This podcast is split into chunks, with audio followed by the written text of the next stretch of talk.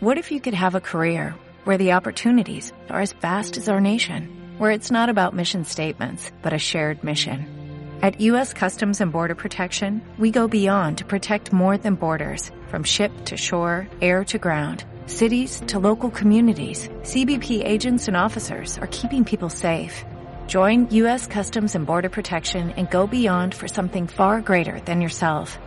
Learn more at cbp.gov/careers. Psicología de la emoción. Capítulo 4. Primera parte. Emoción y procesamiento cognitivo. Tradicionalmente, las distintas corrientes psicológicas han considerado que los procesos cognitivos y la emoción son procesos psicológicos independientes, entendiendo por procesos cognitivos aquellos responsables del procesamiento de la información, por ejemplo, la atención y la memoria. La cuestión principal que se aborda en este tema es si los estímulos que contienen información emocional o afectiva se procesan de manera diferente a los estímulos sin contenido emocional y en qué medida interactúan los procesos cognitivos y emocionales. Em, voy a repetir, dice que tradicionalmente se ha considerado los procesos cognitivos y la emoción como procesos psicológicos independientes. Se entiende por procesos cognitivos aquellos responsables del procesamiento de la información, por ejemplo, la atención y la memoria. Pues la cuestión principal que se aborda en este tema es si los estímulos que contienen información emocional o afectiva se procesan de manera diferente a los estímulos sin contenido emocional y en qué medida interactúan los procesos cognitivos y emocionales, que como hemos dicho, tradicionalmente se vienen considerando como procesos psicológicos independientes. Mientras la cognición se ha relacionado históricamente con el conocimiento y la experiencia, procesos voluntarios, esta es la cognición, pues bien, la emoción se ha asociado a la experiencia subjetiva y fuera del alcance volitivo, o sea, con procesos automáticos. La cognición se ha relacionado históricamente con procesos voluntarios y la emoción con procesos automáticos. Uno de los argumentos más sólidos en defensa de la automaticidad del procesamiento de estímulos emocionales está basado en el carácter adaptativo que tienen las respuestas emocionales. La significación relevante de un estímulo concreto evoca en los individuos un estado de activación, que les permite adaptarse a las necesidades de su entorno. En muchas situaciones, la posibilidad de clasificar rápida y automáticamente un estímulo como bueno o malo es la manera más apropiada de guiar nuestra conducta. Según Lazarus, 1991, el verdadero interés sería poder distinguir qué parte del procesamiento de la información emocional es automática y cuál es controlada por la cognición. En la actualidad, se ha sugerido que las emociones surgen de, la combinación de procesos cognitivos y afectivos, y que las emociones se deben estudiar con la misma metodología utilizada en el estudio de procesos cognitivos. Un punto de especial interés es si el procesamiento emocional es un proceso automático o controlado. Se entiende por procesamiento automático o procesamiento abajo-arriba, bottom-up, un tipo de procesamiento guiado por los datos sensoriales, no mediado por los recursos cognitivos y de carácter involuntario. Por ejemplo, reacciones reflejas ante estímulos aversivos. Por el contrario, el procesamiento controlado, el que hemos visto antes procesamiento automático o abajo arriba, bottom up, pues bien dice que por el contrario el procesamiento controlado o arriba abajo, tap down, consume recursos cognitivos y tiene un carácter voluntario. En relación al procesamiento emocional, se ha supuesto una relación especial entre emoción y automaticidad. El supuesto de que las ideas y los pensamientos se pueden controlar más fácilmente que las emociones, ha hecho que se piense que las emociones tienen vida propia y están fuera del alcance del control del individuo. Es cierto que se puede decidir pensar en un tema concreto en lugar de otro, o atender a ciertos estímulos e ignorar otros, pero no se puede decidir sentirse de una manera u otra. Probablemente esta, automaticidad que se ha concedido a la emoción sea una de las principales razones por las que se haya pensado que las emociones son independientes de la cognición. Dentro de toda la gama de estímulos con contenido emocional, pueden ser imágenes, palabras, etc., el tipo de estímulos más estudiados en el área de procesamiento emocional han, sido las expresiones faciales emocionales. En la comunicación interpersonal, habitualmente no se habla de una manera explícita sobre emociones. Sin embargo, los interlocutores mandan múltiples mensajes sobre su estado de ánimo. Por ejemplo, a través de la expresión facial, movimientos posturales o tono de voz. Este tipo de comunicación no verbal es de crucial importancia en la relación social de los individuos y, por tanto, para su adaptación al entorno. A continuación vamos a ver las principales teorías sobre cómo se procesa la información emocional. Pues bien, vamos a ver la primera de ellas, la hipótesis de independencia entre emoción y cognición. Dentro de las hipótesis que defienden la independencia entre procesos emocionales y cognitivos, hay dos que han tenido mayor relevancia. Estas son la hipótesis de la vía rápida de procesamiento, que defiende que las emociones se procesan independientemente de la cognición vía subcortical, y la hipótesis de la primacía afectiva, que postula que el procesamiento afectivo precede y sesga el procesamiento cognitivo, especialmente el de carácter semántico. Es decir, bueno, vamos a ver entonces eh, las dos hipótesis que han tenido mayor relevancia dentro de las hipótesis que defienden la independencia entre proceso emocional y proceso cognitivo. Bien, vamos a ver por una parte la hipótesis de la vía rápida de procesamiento, que defiende que las emociones se procesan independientemente de la cognición vía subcortical, y la hipótesis de la primacía afectiva, que postula que el procesamiento afectivo precede y sesga el procesamiento cognitivo, especialmente el de carácter semántico. Pues vamos a ver el primero, la primera de ellas. La hipótesis de la independencia afectiva la vía rápida de procesamiento. Esta teoría está basada, basada en los trabajos pioneros de Ledoux, 1996, que propuso que la amígdala, órgano cerebral localizado en el interior de los lóbulos temporales y asociado al procesamiento y almacenamiento de las reacciones emocionales, puede elicitar emociones antes de que la información alcance el córtex órgano asociado al procesamiento consciente de la información. Es decir, esta, esta hipótesis de la vía rápida de procesamiento propone que la amígdala, órgano asociado a las reacciones emocionales, puede elicitar emociones antes de que la información alcance el córtex, que es el órgano asociado al procesamiento consciente de la información. Diversos estudios han mostrado que pacientes con daños en la amígdala identifican peor los estímulos emocionales relacionados con el miedo. Sin embargo, estos trabajos no han llegado a evidencias concluyentes, sino más bien han sido objetos de duras críticas. La más importante es que la vía rápida de procesamiento no juega ningún papel determinante en el procesamiento de estímulos emocionales complejos, habituales en los entornos sociales. Una segunda crítica es que la amígdala tiene una capacidad relativa de procesar emociones y no funciona independientemente de los procesos cognitivos y perceptivos. En humanos hay evidencia que sugieren que la vía rápida no es funcionalmente importante en el procesamiento de la información. Otro aspecto a considerar es que la vía rápida parece tener una capacidad limitada de discriminación. En los trabajos de condicionamiento de miedo suele ser necesario detectar la presencia o ausencia de un estímulo. Cuando la tarea requiere discriminar un estímulo, por ejemplo un sonido de otros previamente condicionados, entonces el procesamiento necesita la intervención de la corteza cerebral y por tanto de una gran cantidad, perdón, de una gran carga cognitiva. La cuestión de si los estímulos emocionales requieren atención o se pueden procesar automáticamente se ha estudiado principalmente con la identificación de las expresiones faciales emocionales.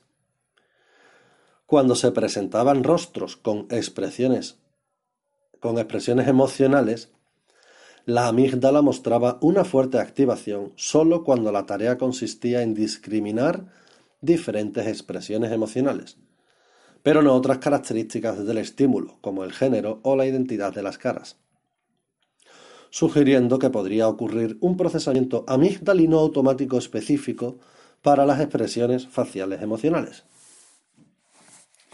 Pues bien, hemos visto esta primera hipótesis Estamos viendo hipótesis que defienden la independencia entre procesos emocionales y cognitivos. Hemos visto la primera de ellas, hipótesis de la independencia afectiva, la vía rápida del procesamiento. Vamos a ver la segunda, que es la hipótesis de la, de la primacía afectiva. Esta hipótesis, hipótesis postula que el procesamiento afectivo precede y sesga el procesamiento cognitivo, especialmente el de carácter semántico. Una postura diferente que defiende la independencia entre emoción y cognición, es la hipótesis de la primacía afectiva. Esta hipótesis sugiere que se puede procesar el contenido afectivo entre los estímulos de una manera no consciente para el individuo. Los trabajos que defienden que se puede producir procesamiento emocional sin recursos cognitivos están basados fundamentalmente en trabajos que estudian la facilitación o priming de los estudios afectivos sobre los de contenido neutro. En un estudio de priming secuencial se presenta muy brevemente palabras con contenido emocional. Primero se presenta una palabra facilitadora, un estímulo prime, seguido de una exposición más larga de otra palabra estímulo target, que los participantes deben categorizar, por ejemplo como positiva o negativa, lo más rápidamente posible. Se puede comprobar efectos de facilitación, por ejemplo, cuando la palabra prime positiva facilita la categorización de las positivas e interfiere en las negativas. Tales efectos de priming sugieren que las personas pueden evaluar estímulos automáticamente sin prestarles atención.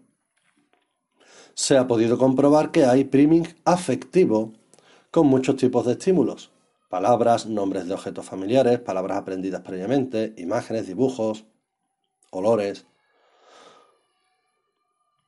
Como tareas se han utilizado tareas de nombrar objetos, decisión léxica y categorización de la valencia, por ejemplo. Como estímulos target se han utilizado habitualmente adjetivos y nombres.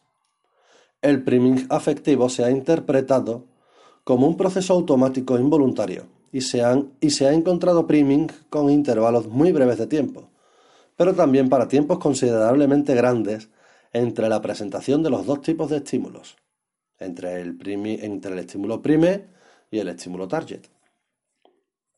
Se habla de priming afectivo cuando se dedica más tiempo a evaluar la valencia del estímulo prime de manera involuntaria. Este fenómeno ha hecho que se considere el priming como un tipo de procesamiento no consciente. Incluso se ha llegado a constatar efectos de priming cuando la presentación del estímulo es subliminar, es decir, por debajo del umbral perceptivo.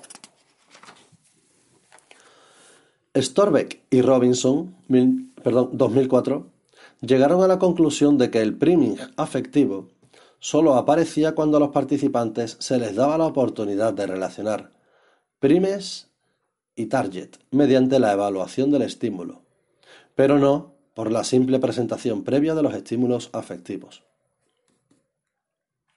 Resumiendo, todos estos trabajos sugieren que la valencia de los estímulos no es procesada automáticamente por la amígdala, aunque es una zona especialmente sensible a los estímulos de miedo.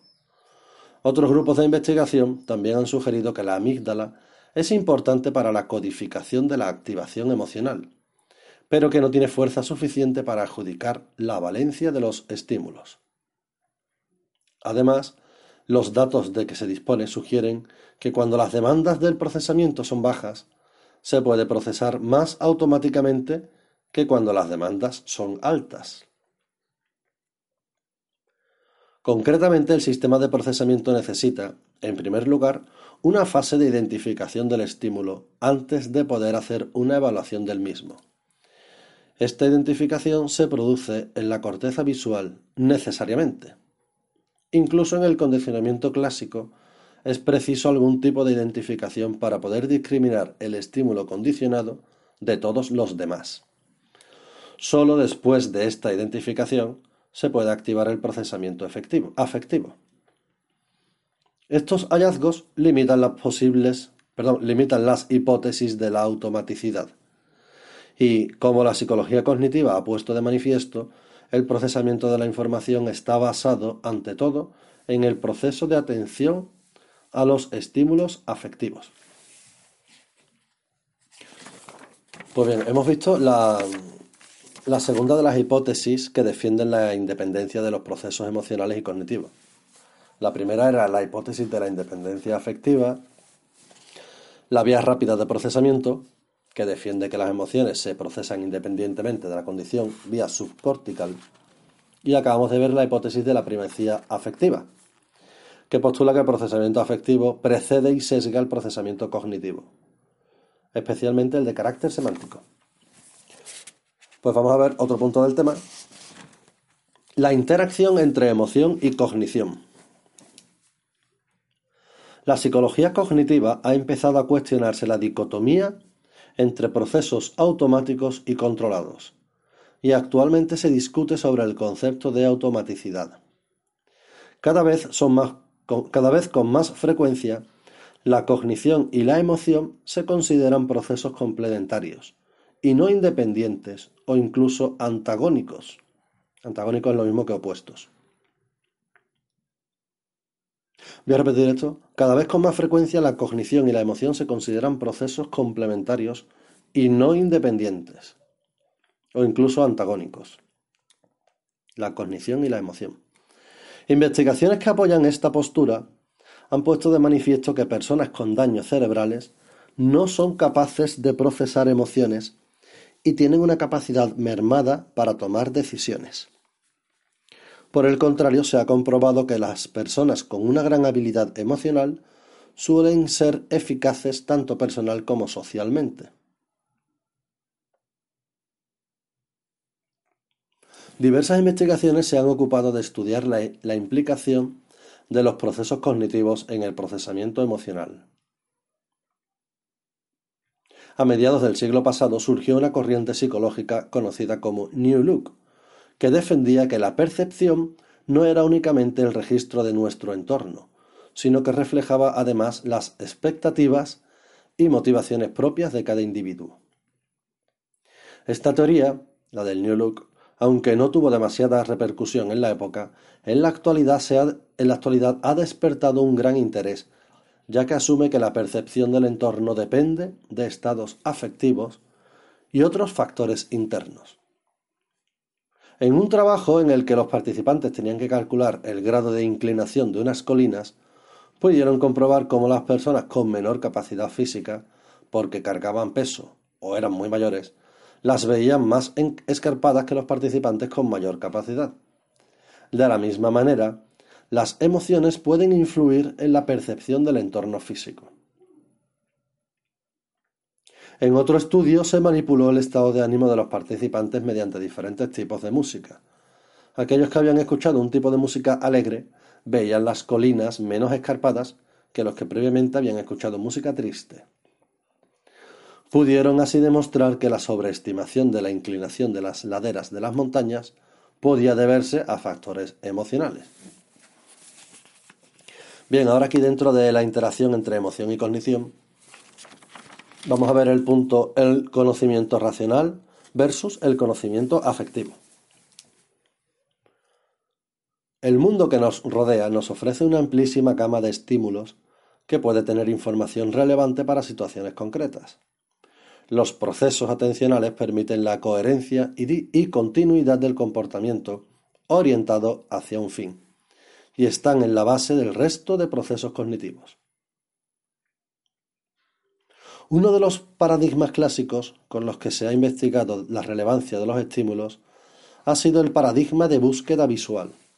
En este tipo de experimentos, los participantes tienen que responder lo más rápidamente posible cuando detectan un elemento previamente seleccionado que aparece inmerso en el campo visual dentro de un conjunto variable de elementos, en principio irrelevantes para la tarea de búsqueda, a los que se denomina distractores.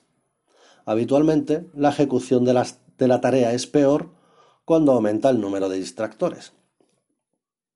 Los estímulos más relevantes se reconocen más rápidamente que el resto de estímulos, por lo que una de las características del procesamiento de la información con contenido emocional relevante es que es más rápido. El paradigma de búsqueda visual se ha utilizado para investigar la relevancia emocional de los estímulos. De manera similar se ha podido comprobar que las expresiones faciales de miedo se pueden detectar antes que las que expresan alegría, aunque esta tarea resulta más difícil para las personas mayores, especialmente cuando padecen enfermedades neurodegenerativas. Estos trabajos ponen de manifiesto la relevancia de la información con contenido emocional. Pero, ¿cuáles son las principales características de los dos tipos de información? Tucker, 1981, distingue entre cognición sincrética y cognición analítica. La cognición sincrética es un tipo de información caliente, holística, directa, inmediata y significativa para el individuo. Está la cognición sincrética. Por el contrario, la cognición analítica es un contenido es un tipo de información fría, secuencial y que requiere un procesamiento lineal. En general, la cognición afectiva es sincrética y basada en sistemas de propósitos específicos, mientras que la cognición racional es analítica.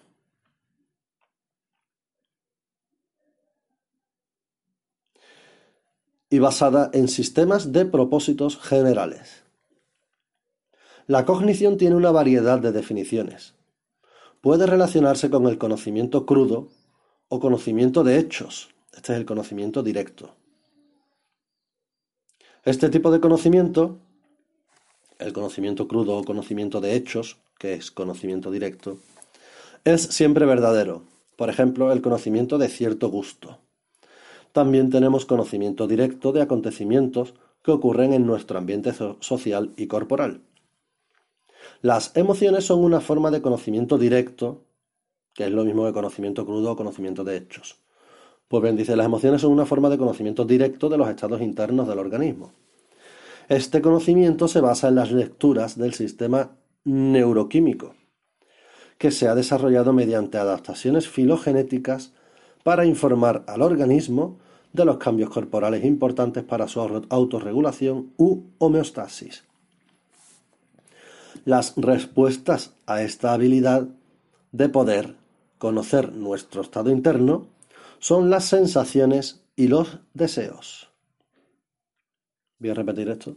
Las respuestas a esta, habilidad de, a esta habilidad de poder conocer nuestro estado interno son las sensaciones y los deseos. Esas son las respuestas. Puede considerarse como un sistema con el propósito especial de informar al organismo sobre su bienestar. De todas las formas de conocimiento, el relacionado, el relacionado con las emociones es el más básico y está presente en todos los seres humanos y en una amplia variedad de animales. Hay aquí era un cuadro como un resumen de esto que hemos visto del procesamiento emocional automático versus procesamiento emocional controlado. Datos a favor del procesamiento automático. Aquí tendríamos las dos que vimos antes hipótesis, la hipótesis de la vía rápida de procesamiento y la hipótesis de la primacía afectiva. Pues bien, eh, repito, datos a favor del procesamiento automático, hipótesis de la vía rápida de procesamiento, hipótesis de la primacía afectiva. Son los dos puntos que vimos antes. Pues bien, la hipótesis de la vía rápida de procesamiento El procesamiento de estímulos con valencia emocional ocurre sin intervención cortical. Es involuntario y proporciona un sistema de respuesta rápido a situaciones de emergencia. La hipótesis de primacía afectiva, el priming afectivo, se ha interpretado como un proceso automático e involuntario que hace que se dedique más tiempo a evaluar la valencia del estímulo emocional de manera involuntaria. Estos son los datos a favor del procesamiento automático y por otra parte tenemos aquí datos a favor del procesamiento controlado. Aquí tenemos el paradigma de búsqueda visual. La atención se dirige principalmente hacia los estímulos con valencia afectiva y hace que estos se procesen más rápidamente que los estímulos de valencia neutra.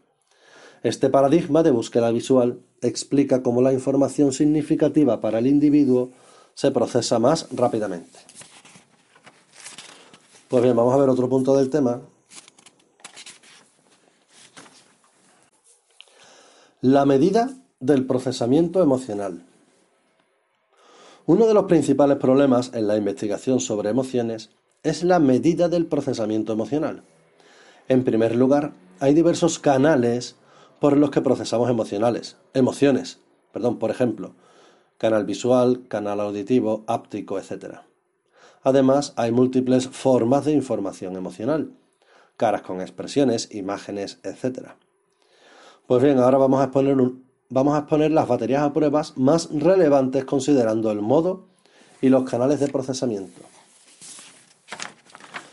Vamos a ver procesamiento simple vía múltiples canales, procesamiento de un canal y múltiples modos de procesamiento y procesamiento múltiple vía múltiples canales.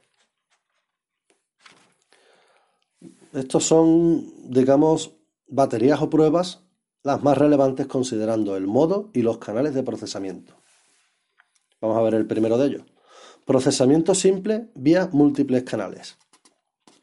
Aquí veremos Profile of Nonverbal Sensitivity, eh, se abrevia PONS, P-O-N-S. También veremos Test de Percepción de Emociones, POET, se abrevia P-O-E-T. Veremos también Victoria Emotion Perception Test, BERT, V-E-R-T, así es como se abrevia. Y veremos Florida Affect Battery, F-A-B. Estos son procesamientos simples vía múltiples canales. O sea, una manera de considerar el modo y los canales de procesamiento. Procesamiento simple vía múltiples canales. Vamos a ver el primero. Profile of November Sensitivity. PONS, P-O-N-S. Eh, desarrollaron esta batería o prueba para evaluar la percepción emocional a través de tres canales. Tres canales. La expresión facial, la prosodia, que es el tono de voz, el acento, etc., y los movimientos corporales. El canal de los movimientos corporales permite evaluar las expresiones gestuales y posturales. Eh, contiene cuatro categorías emocionales.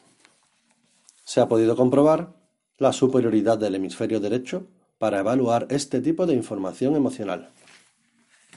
Bien, pues este que hemos visto es el Profile of November Sensitivity, PONS. Vamos a ver ahora test de percepción de emociones, POET, P-O-E-T. Este test tiene la finalidad de evaluar el procesamiento de emociones a través de tres canales, facial, prosodia y verbal. El anterior era facial, prosodia, prosodia es tono de voz y acento, y movimientos corporales. Este es. Este que estamos viendo ahora es facial, prosodia y verbal. Y lo, y lo evalúa separada y conjuntamente. Este test incluye también cuatro emociones.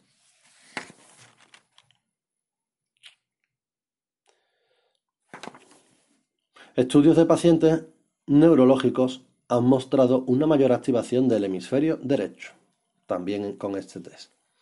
Vamos a ver otro de los tests. Victoria Emotion Perception Test, VERT. Evalúa la percepción emocional a través de dos canales. Aquí son dos canales, expresión facial y prosodia.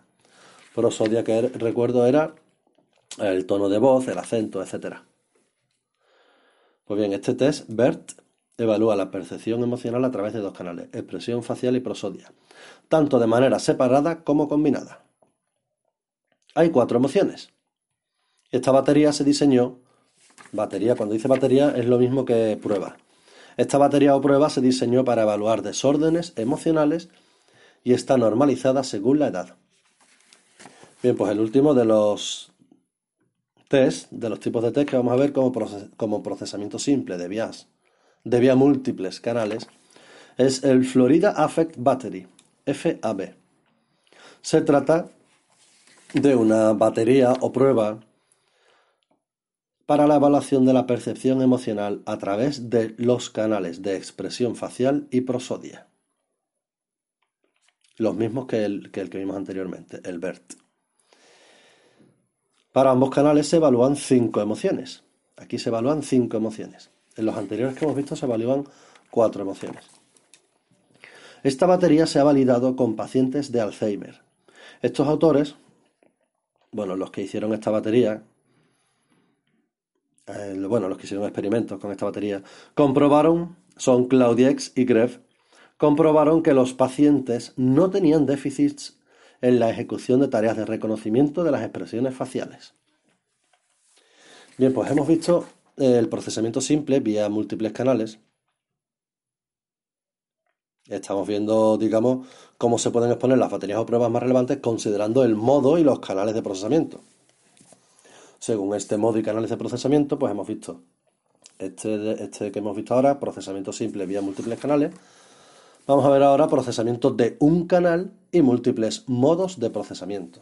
Después veremos procesamiento múltiple vía múltiples canales. Pues bien, en procesamiento de un canal y múltiples modos de procesamiento veremos un tipo solamente que es Aprosodia Battery, AB. Esta batería surge en un contexto clínico neurológico y examina la prosodia, o tono de voz, acento, etc., a través de la expresión repetición posada y espontánea. Y la comprensión, identificación y discriminación. O sea, este, digamos, este test, esta batería, em, surge en un contexto clínico neurológico. Estamos viendo la aprosodia battery, AB, y examina la prosodia a través de la expresión y la comprensión. Contiene seis categorías emocionales. Seis que son evaluadas por todos los aspectos de la batería. Cuando dice batería es lo mismo que pruebas, excepto para la expresión espontánea. Comprobaron, o sea, los experimentos comprobaron que partes anteriores del hemisferio derecho tienen un papel relevante para la comprensión de la prosodia, o tono de voz, acento, etc., con contenido emocional. Bien, pues estos que hemos visto son los procesamientos de un canal y múltiples modos de procesamiento. Vamos a ver el último tipo, procesamiento múltiple vía múltiples canales. Este es el único tipo de, de baterías o pruebas más relevantes considerando el modo y los canales de procesamiento. Bien, pues procesamiento múltiple vías vía múltiples canales. Aquí veremos solamente un tipo. Battery of Emotional Expression and Compression. Compressions. BEEC. Así como se abrevia. Esta batería se diseñó con el objetivo de evaluar las expresiones emocionales para el canal prosódico. Igual que anteriormente vimos, prosodia, tono de voz, acento, etc. Pues bien, este se diseñó para el canal prosódico y la percepción emocional de expresiones faciales, prosodia y escenas.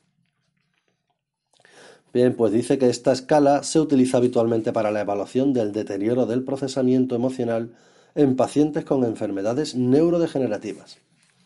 Esta que hemos hablado es la BEEC, Battery of, Emotional Expression and Compression.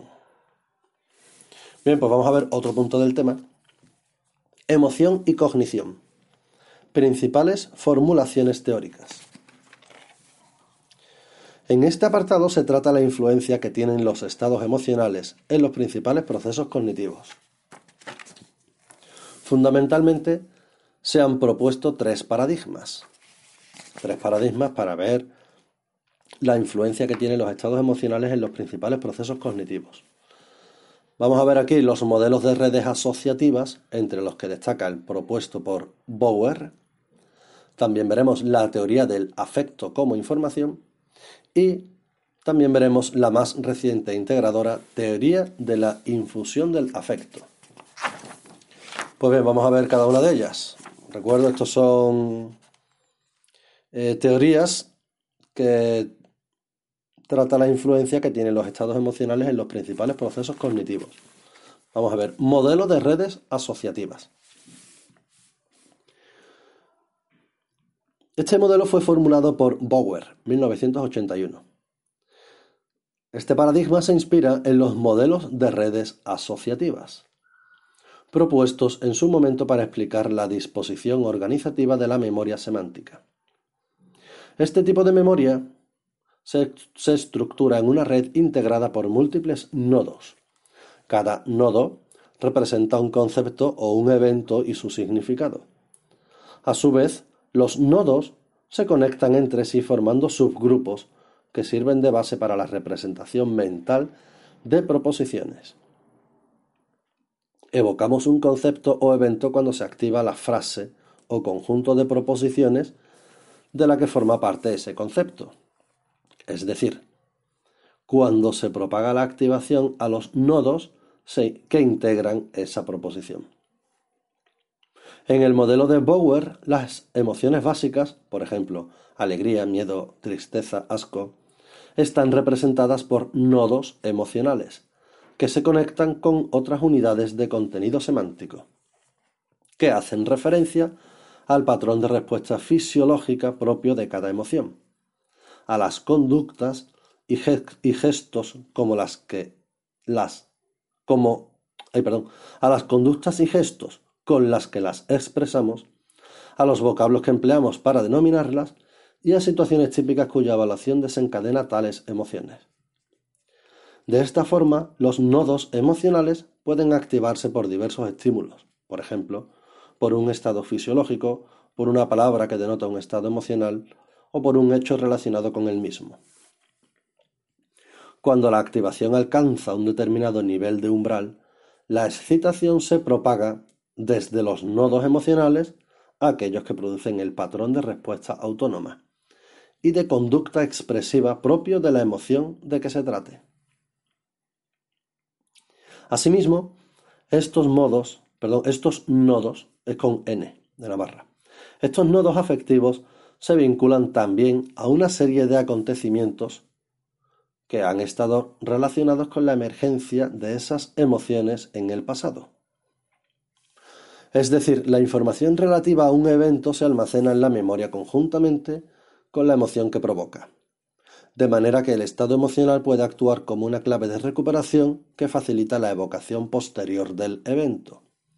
De hecho, el modelo de Bauer ha servido como esquema de referencia para estudiar y explicar, entre otros, los fenómenos derivados de la interacción entre el afecto y la memoria. Esto se tratará más adelante.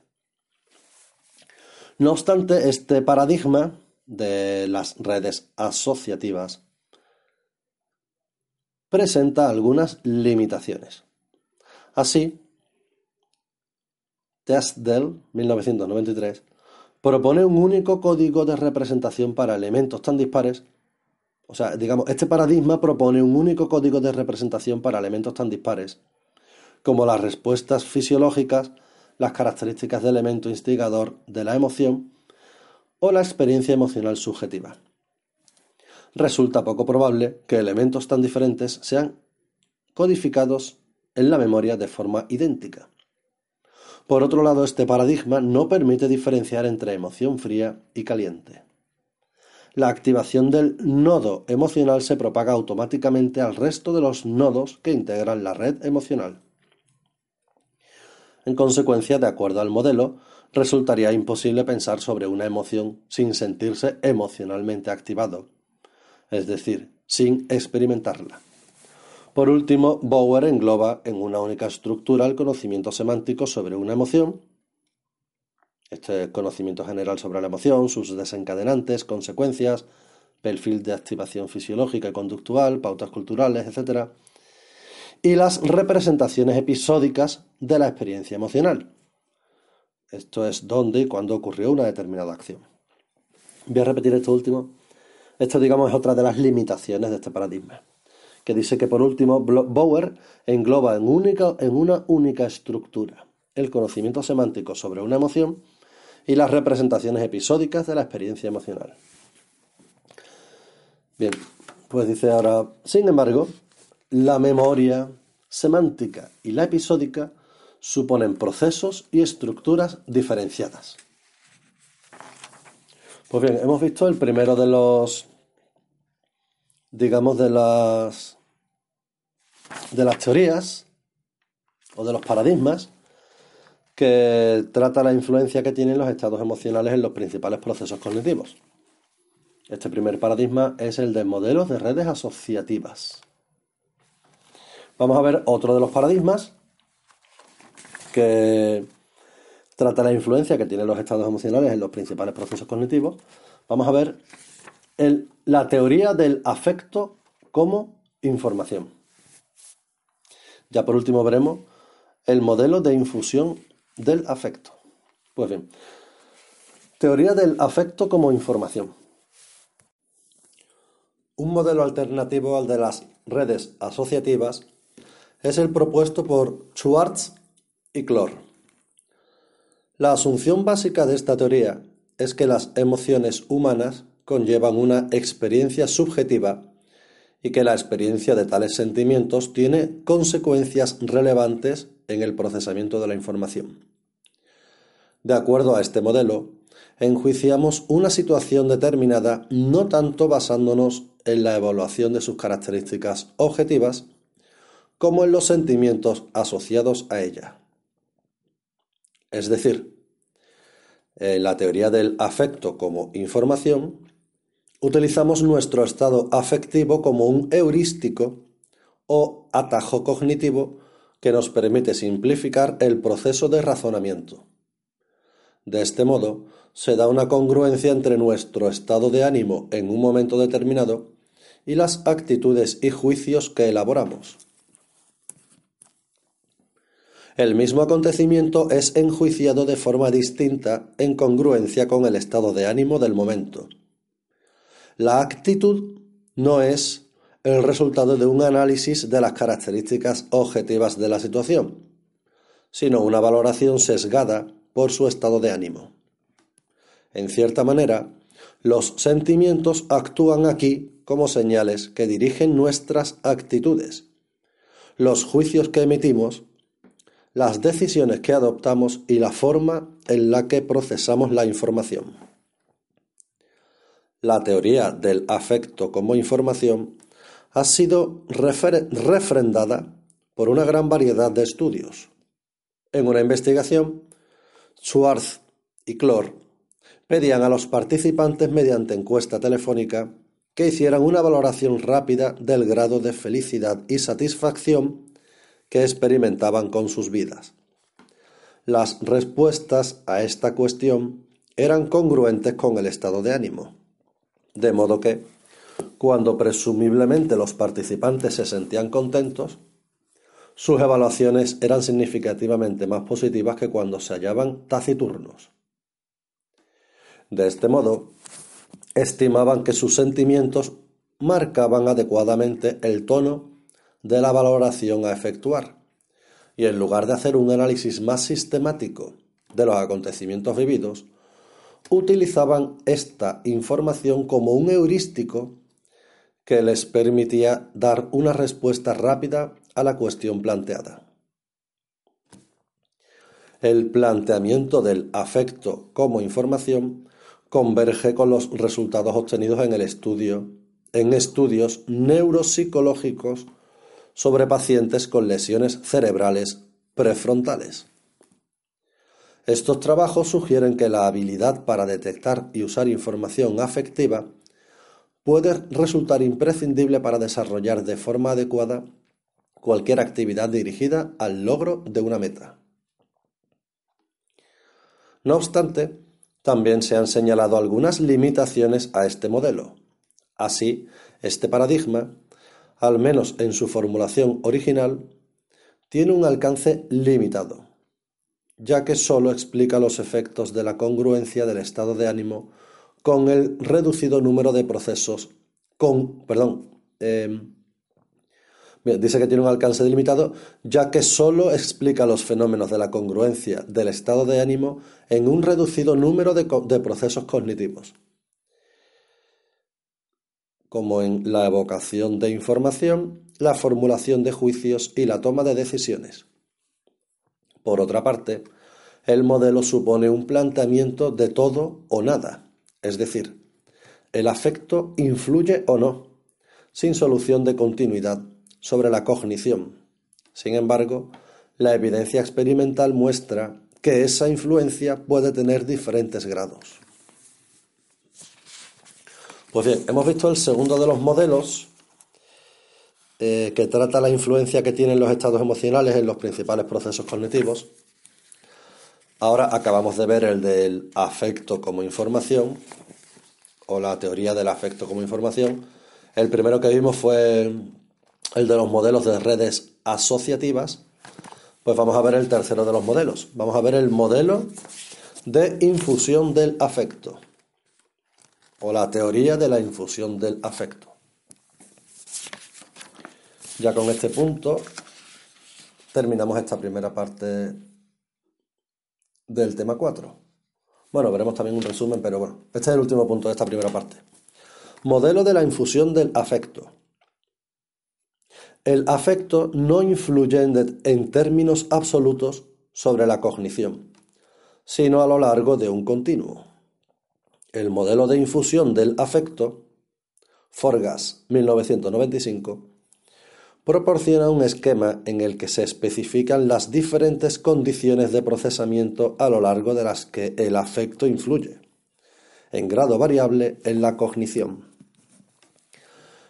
La infusión del afecto se puede definir como el proceso por el cual la información cargada afectivamente llega a incorporarse a los procesos cognitivos y eventualmente colorea sus resultados orientándolos en una dirección congruente con su tono afectivo.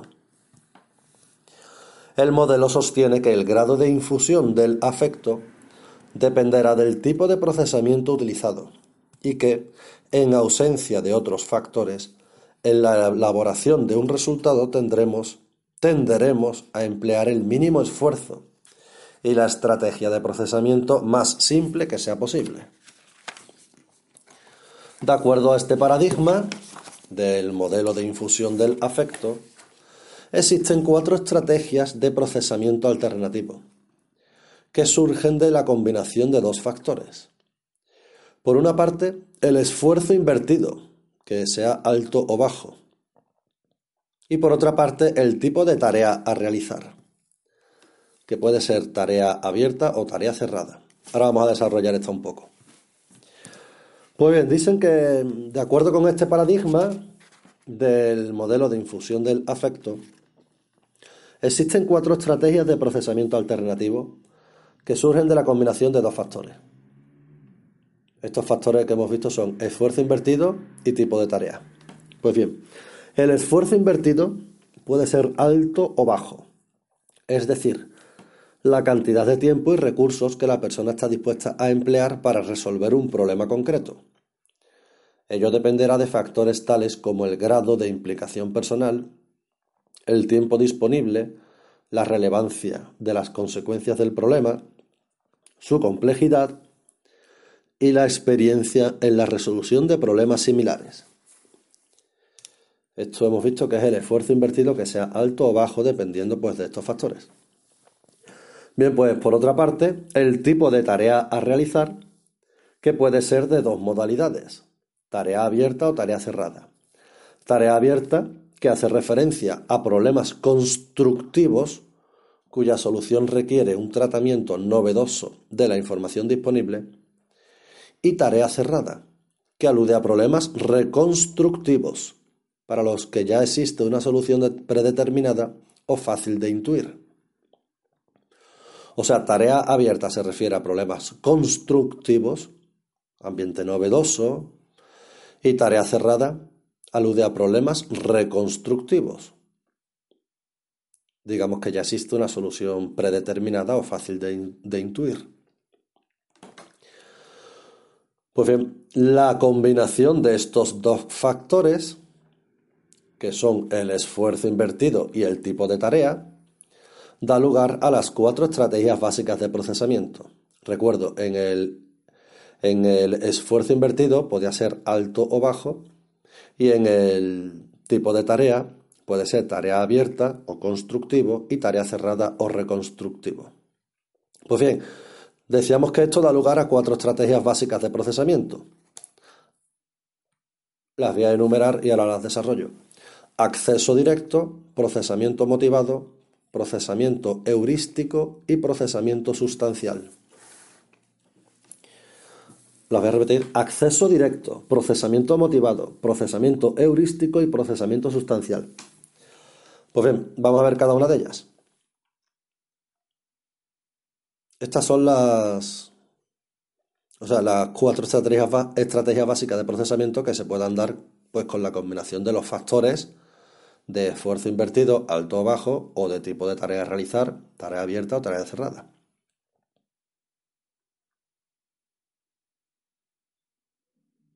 Pues bien, acceso directo.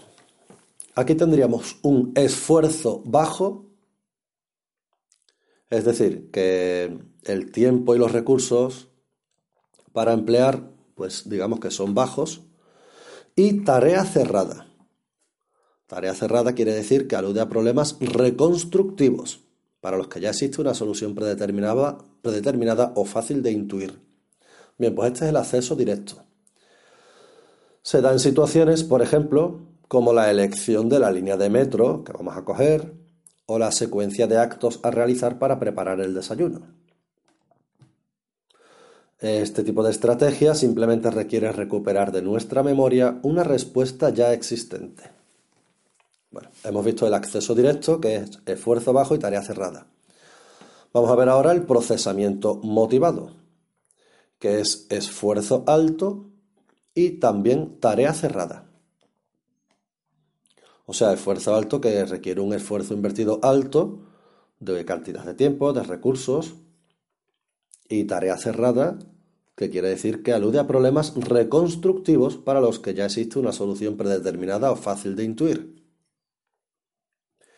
Bien, aquí un objetivo o meta, estamos en el procesamiento motivado, un objetivo o meta guía el procesamiento de la información, de forma que el acceso a esta no es tan directo como en el caso anterior, como en el caso del acceso directo, sino que se recupera de la memoria de forma marcadamente selectiva. De aquí, eh, eso viene por el tema de que en el procesamiento motivado el esfuerzo es alto mientras que en el acceso directo el esfuerzo es bajo. De ahí que diga que se recupere de la memoria de forma marcadamente selectiva. Este tipo de procesamiento, el procesamiento motivado, lo utilizamos cuando trabajamos, perdón, cuando tratamos de reprimir un recuerdo desagradable o seleccionamos argumentos para defender una opinión, por ejemplo, vacaciones en la playa o en el mar, tabaco sí o no, etc o evocamos sinónimos de una palabra en la realización de un crucigrama. Pues bien, hemos visto el procesamiento motivado, que es esfuerzo alto y tarea cerrada. Vamos a ver ahora el procesamiento heurístico. Aquí el esfuerzo es bajo y la tarea es abierta.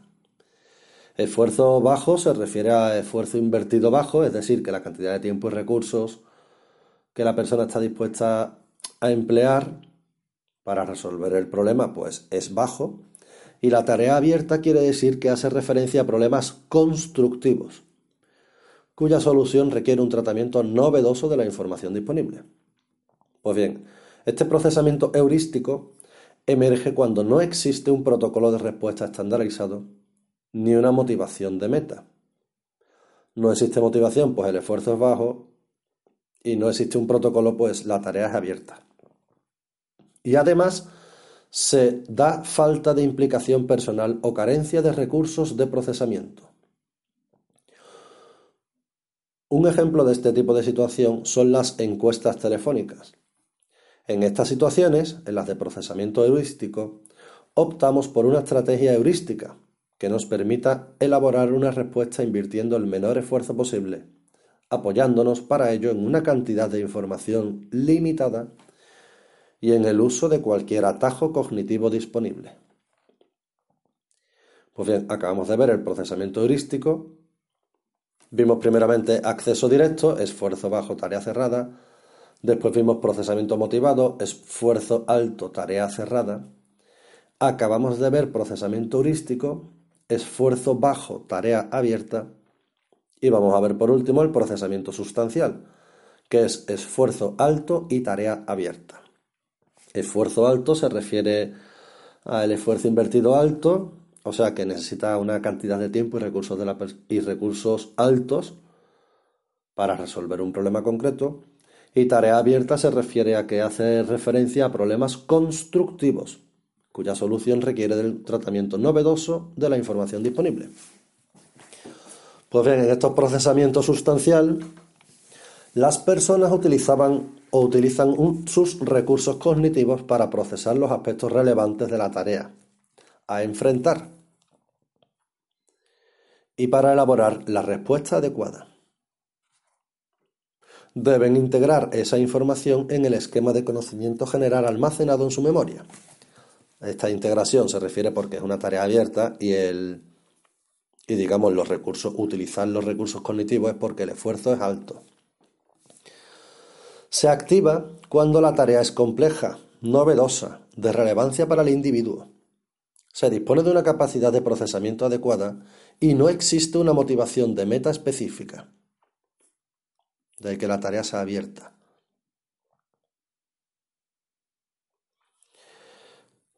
Em, esto, o sea, digamos que esta situación es cuando nos enfrentamos a problemas que requieren la elaboración de soluciones creativas. Pues bien, ya hemos visto estos, estos cuatro, estas cuatro estrategias básicas de procesamiento. Eh, recuerdo, acceso directo, esfuerzo bajo, tarea cerrada. Procesamiento motivacional, perdón, procesamiento motivado, esfuerzo alto, tarea cerrada procesamiento heurístico, esfuerzo bajo, tarea abierta. Y procesamiento sustancial, esfuerzo alto, tarea abierta. Ahora continúa este punto. Dice, la influencia del afecto será nula o escasa cuando se utilicen los dos primeros estilos de procesamiento. O sea, tanto el acceso directo como el procesamiento motivado. Dice que aquí la influencia del afecto será nula o escasa. Estos dos, tipos de procesamiento suponen la existencia de protocolos cerrados de respuesta, o sea, reconstructivos, que dejan poca opción a la infusión del afecto. En cambio, la ocurrencia de este fenómeno se verá facilitada en aquellos estilos de procesamiento más abiertos y constructivos, como son los procesamientos heurísticos y el procesamiento sustancial. En el caso del procesamiento heurístico, a través de estrategias de economía cognitiva, como usar el estado afectivo a modo de señal informativa, y en el procesamiento sustancial, primando el, acceso y facilitando el uso de material relacionado, pensamientos, ideas, recuerdos, etc. Dice que, en suma, el modelo propuesto por Forgas predice que la infusión del afecto de la cognición será tanto más acusada cuanto más abierto y constructivo sea el estilo de procesamiento requerido para resolver una determinada tarea. Pues bien, vamos a ver aquí un, cuadro que viene en el libro, que es un resumen de las principales formulaciones teóricas sobre la interacción entre emoción y cognición. Eh, aquí teníamos redes asociativas, afecto como información e infusión del afecto. Redes asociativas. Bien, pues aquí dice, cognición y emoción se integran en una red asociativa que incluye una trama de nodos semánticos, que son conceptos o eventos y su significado, y una trama de nodos emocionales, como las respuestas fisiológicas, la expresión conductual y verbal, instigadores, etcétera, de la emoción. La activación interactiva entre ambos tipos de nodos genera los efectos cognitivo-emocionales estudiados. Estas redes asociativas tienen, tienen unas limitaciones, que son el uso de un código único de representación, la no diferencia entre emoción fría y caliente, y que no distingue entre conocimiento semántico y episódico de la emoción. Em, vamos a ver, bueno, hemos visto las redes asociativas, el modelo de las redes asociativas. Vamos a ver un, esquema resumen del, del modelo de afecto como información. El estado afectivo momentáneo es utilizado como heurístico o atajo cognitivo que simplifica el proceso de razonamiento. Este modelo de afecto como información tiene unas limitaciones que son que explica el afecto del estado de ánimo sobre un número limitado de procesos cognitivos, que son evocación de información, formulación de juicios y toma de decisiones, y la otra de las limitaciones del modelo del afecto como información es que tiene un efecto absoluto de todo o nada, de la emoción sobre la cognición. Y un resumen de, la última formulación teórica sobre la interacción entre emoción y cognición de las que hemos visto, que es el modelo de em, infusión del afecto. Aquí veremos el concepto de infusión. Infusión es el proceso por el que la información con carga afectiva se incorpora a los procesos cognitivos. El afecto influye de modo progresivo sobre la, sobre la cognición dependiendo de la estrategia de procesamiento empleada. Había cuatro estrategias, el acceso directo, esfuerzo bajo, tarea cerrada, procesamiento motivado, esfuerzo alto, tarea cerrada, procesamiento heurístico, esfuerzo bajo, tarea abierta, y procesamiento sustancial, esfuerzo alto y tarea abierta. Bueno, pues hasta aquí la primera parte del tema 4 de emoción.